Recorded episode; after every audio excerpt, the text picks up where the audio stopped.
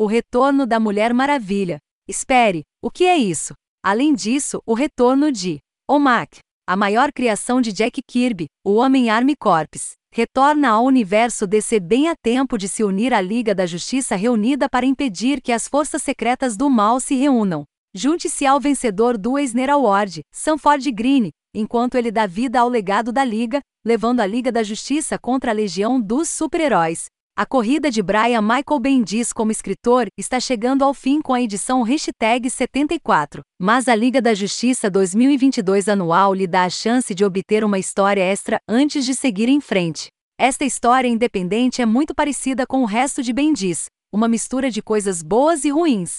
Uma coisa que ficou evidente na corrida de Bendis até agora é que a formação da equipe está fora de sincronia com o resto dos livros do Desceu. Superman e o Flash de Barry Allen permaneceram presentes, apesar de estarem ausentes da Terra em seus próprios livros. E a Mulher Maravilha estava ausente, apesar de seu retorno à Terra em seu próprio título. Mas, finalmente, a programação da equipe está em sincronia com os eventos no DCU mais amplo. Na verdade, a história envolve uma celebração no Salão da Justiça para celebrar o retorno da Mulher Maravilha à equipe. Isso significa que podemos ver grandes estrelas convidadas como Plastic Man e Stargirl. É uma pena que esses convidados não tenham um papel mais significativo na história. No entanto, a versão clássica do OMAC é central para a história. Há também alguns bons acenos para a história da Liga da Justiça. O vilão da edição é o Senhor do Tempo, Epoch, um vilão das primeiras aventuras da Liga na Era de Prata. O desenho animado Super Amigos foi uma grande parte da minha infância, então fiquei feliz em ver o Salão da Justiça e o Salão da Perdição aparecerem na mesma edição. E gostei bastante da imagem de Diana, admirando uma pintura da primeira aventura da Liga. Nesta pintura, Sanford Green nos dá sua própria interpretação amorosa da capa clássica de The Brave, em The Bold Hashtag 28. Com Epoch como vilão e o futuro herói Omak como ator convidado, não é de surpreender que a viagem no tempo seja uma grande parte da história. E Bendiz usa isso como uma oportunidade para dar algumas dicas sobre sua Liga da Justiça versus a história da Legião dos Super-Heróis. Epoch revela que ele veio ao presente para procurar um poderoso artefato. Ele não consegue encontrá-lo, mas avisa a Liga, o Anel, a Lanterna Dourada.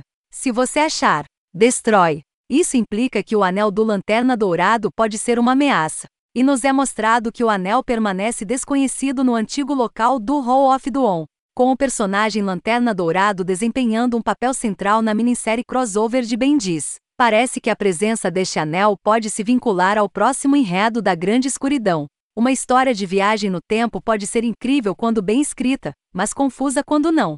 Infelizmente, a escrita de Bendis sobre a Liga da Justiça geralmente tem sido menos que estelar. A história de Bendis pode ser seguida principalmente, mas há elementos que ficam inexplicáveis. Por exemplo, não temos nenhuma explicação real do porquê de haver quatro versões diferentes de Epor na história. Ben diz afirma que é porque ele está preso em um loop da Trindade, mas não há indicação do que seja. E um loop, Trinity, não deveria produzir três versões dele, não quatro? Durante a história, Mulher Gavião é jogada no futuro e retorna momentos depois graças a um dispositivo que ela recebeu da Epor no futuro. Isso é tudo muito bem. Mas Bendiz faz a revelação desnecessária de que a mulher gavião passou um bom tempo nesse futuro, implicando que ela teve um relacionamento com Omaka agora. Isso seria interessante se fosse explorado em edições futuras do título, ou em uma série Omak. Mas é quase certo que futuros escritores vão ignorar isso completamente. A Liga da Justiça 2022 anual, como a maioria das corridas de Bendiz, tem alguns problemas. No entanto, é um de seus melhores esforços no título até agora.